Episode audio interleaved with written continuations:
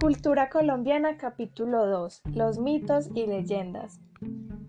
Los mitos son relatos de hechos maravillosos, protagonizados por seres sobrenaturales, como dioses o monstruos, y sirven para explicar determinados hechos o fenómenos naturales. En cambio, la leyenda es una narración tradicional o colección de narraciones.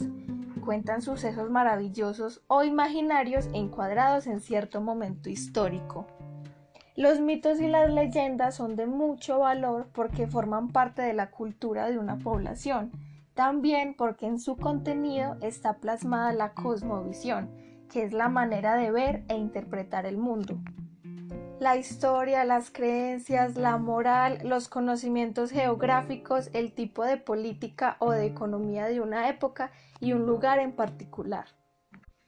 Leerlos y escucharlos son una herramienta útil y divertida porque, además de estimular nuestra imaginación, nos brinda lecciones de valentía, coraje, amistad, amor y enseñanzas en valores.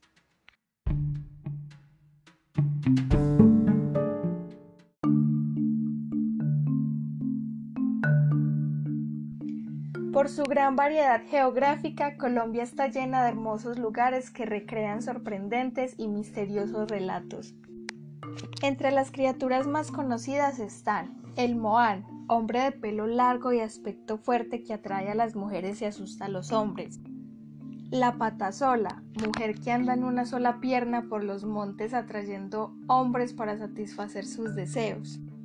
La llorona, alma en pena de una mujer que busca a sus hijos por los ríos de Colombia. El sombrerón, hombre vestido de negro que errante va por toda Colombia persiguiendo y asustando a los hombres maliciosos, entre muchos otros.